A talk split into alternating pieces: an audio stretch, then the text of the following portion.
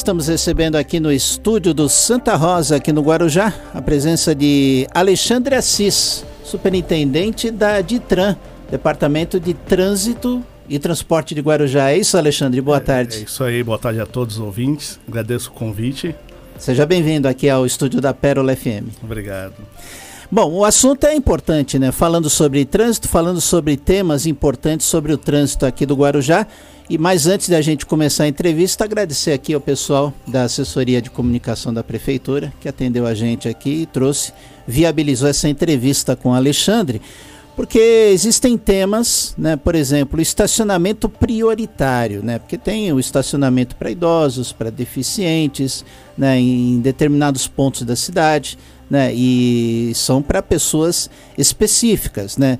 É, como que a pessoa pode ter essa possibilidade? Primeiro, como é que funciona esses estacionamentos prioritários na cidade do Guarujá, Alexandre? Bom, vamos iniciar. A gente tem duas possibilidades. Tem a, nas vias públicas, Sim. que aí a, o órgão ele vai delimitar as vagas e sinalizar. E aí e tem nas instituições privadas aí, comércios, e aí fica a cargo deles fazer toda essa identificação porque é obrigatório pela resolução 965 de 2022 do CONTRAN. Quer dizer, é uma lei que uma lei federal, é, uma lei federal que determina isso. Isso, e a gente agora esse último mês fizemos uma um intensivo de fiscalização em todos os estabelecimentos comerciais da cidade e agora estamos notificando aqueles que não estão atendendo a cumprir essas identificações para essa para os idosos deficientes. regularizar essa situação, Isso. né? Muito bem, então. E a pessoa que precisa ou deseja é, essa autorização especial para estacionar nesses locais prioritários, como que ela pode fazer, Alexandre? Isso, isso comparece no Poupa Tempo, é, lá em Vicente Carvalho. E o idoso, o idoso, a pessoa idosa, ela vai levar a, a, a certidão do RG, CPF, comprovante de residência, vai, vai, vai mostrar a partir de 65 anos e ele adquire o cartão para poder estar utilizando esses espaços especiais e a pessoa com deficiência ou mobilidade reduzida apresenta o laudo médico aí de três meses, não pode ser superior a isso, e lá tem a avaliação deles e, e a gente encaminha aí a autorização para poder utilizar as vagas especiais. Muito bem, então. É, deixa eu ver aqui, é o Poupa Tempo ali de Vicente de Carvalho, né? Avenida Castelo isso. Branco 357, é isso? Muito bem, das 8 às 17, dia de semana, e no sábado, das 8 às 13 horas. É, é, na questão de deficiência intelectual, é, tem alguma diferença para conseguir essa autorização especial? Tem, assim, a gente vai indo pelas, pelas normativas federais e os, as normas que vêm de legislação. A, a, princípio, a lei da vaga especial ela só dá para pessoas com mobilidade reduzida, uma deficiência que atinge diretamente Sim. a mobilidade. Entretanto, os autistas conseguiram no governo federal, por meio da Câmara de Deputados, que eles sejam incluídos também nessa, nessa questão. Então, ainda hoje, a única que a gente tem ainda, tirando a mobilidade reduzida, são os autistas que adquiriram o benefício também. Muito bem.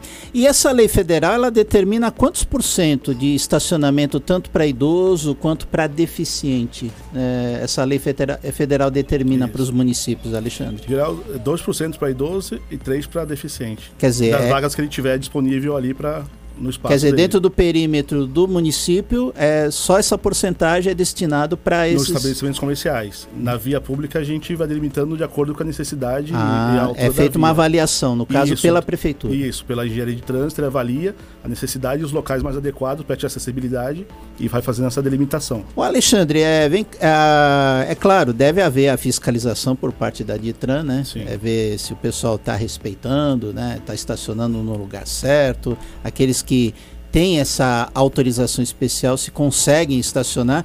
Porque a gente ouve muito aí de pessoas que não têm a necessidade de estacionar nesses lugares específicos e acabam estacionando.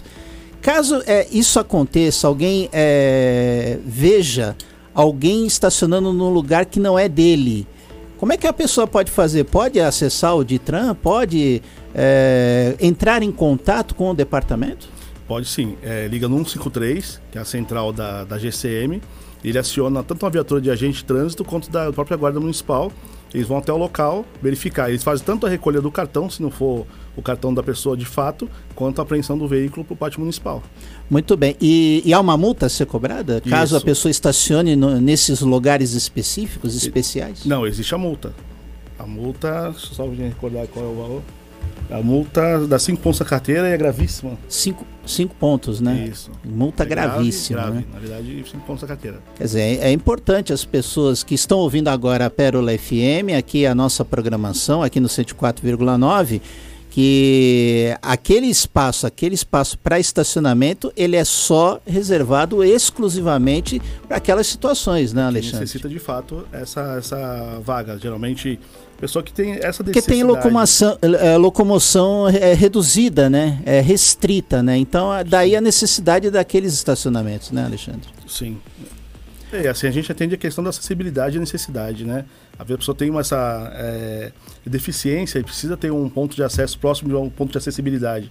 E aí você põe uma pessoa que não precisa, põe um veículo, é complicado para que a gente atenda isso. A pessoa precisa, de fato, às vezes, próximo de um médico, próximo de um acesso de saúde, e tem um veículo lá é, parado, e sendo que a pessoa não tem essa necessidade. Agora, é, quando vocês avaliam a necessidade de se incluir né, essa, esses estacionamentos especiais, né, exclusivos, é, é é o comércio que pede para vocês ou vocês avaliam se há necessidade, se, se é necessário colocar aquele estacionamento exclusivo Na área privada. na área privada? Na verdade, eles não. é, eles têm que ter obrigatoriamente. A gente avalia. Sim. A gente Ah, é avali- obrigatório é por lei, obrigatório. né? A gente avalia a quantidade de vagas que ele tem e proporcionalmente a gente indica quantas eles precisam ter ali. Mas a parte toda da identificação cabe a eles. Eles têm que cumprir. Na verdade, eles precisam ofertar essas vagas para esse público necessário. Aí vocês têm essa, essa ciência, né? Vocês têm essa informação e vocês vão avaliar aquela situação. Isso. Tem alguns comerciantes que já entram em contato com a gente para ver a necessidade disso, tem alguns que a gente tem denúncias por conta de que vem pessoas com deficiente ou idosos em algum estabelecimento comercial e eles não conseguem parar o veículo. Ou então alguém parou na vaga, que teoricamente teria sido destinada a eles, e aí aciona a Polícia Militar ou a Guarda Municipal. Alexandre Assis, superintendente do DITRAN, Departamento de Trânsito e Transporte de Guarujá, conosco aqui no Boa Tarde Cidade.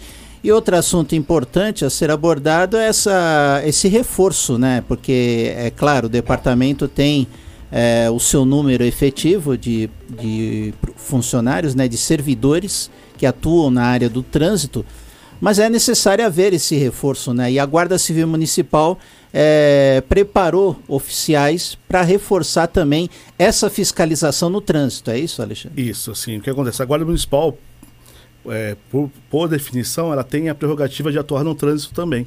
Então, os GCMs que a gente já tem, já tem essa, essa habilitação.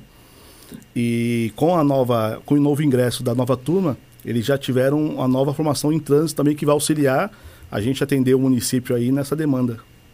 E- eles atendem em todas as situações de trânsito, é isso? É, nas situações que compete ao. Previstas na lei, né? Isso, que compete caso. ao município, porque tem uma, tem uma, nós temos uma hierarquia de atuações. Tem ações que competem ao Estado, como Uhum. por exemplo a abordagem, documentação, questões mais eh, superiores que competem à ação policial, e tem as abordagens de destinação de solo, algumas ações que são específicas do município, e aí eles vão atuar Quais diretamente. seriam essas eh, especificações do município, no caso? É a sinalização, é isso? Isso, a grande parte dela é sinalização, por exemplo, é, em a questão de cinto, de segurança, sinalização. E tem as ações que acaba sendo do Estado, geralmente quando você tem que fazer abordagem diretamente, solicitação de documentação. Uma coisa que cabe ação e pesquisa do Estado para alguma situação diferenciada do condutor. Mas de, tirando essas questões que você vai identificar o condutor e tem que autuar direto, ou se identifica uma ação mais é, específica é, a ele, as demais o município ele, tá, ele atua diretamente na condição da via, sinalização viária. Nesse sentido todo, o município ele aborda e atua nesse sentido. Muito bem, então. É, a parte documental fica para o Estado e o município prepara né, a sinalização, tudo direitinho, para que o motorista tenha ciência é, de como trafegar na- no perímetro urbano da cidade. Isso, mas seria mais essa, justamente essa ordenação do perímetro urbano. Eles estão atuam mais diretamente nessa ordenação do trânsito, no controle, na observação dessas vagas de deficiente idoso, se alguém parou na vaga de descarga ou estacionamento proibido, isso em geral fica para o município ordenar essas questões.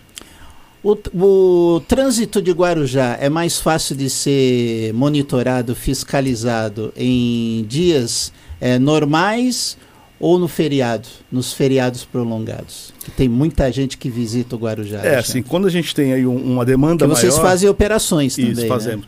Quando tem uma demanda maior, por temporada e final de semana, a gente vai na- atuando conforme a gente identifica os pontos aí de conflito.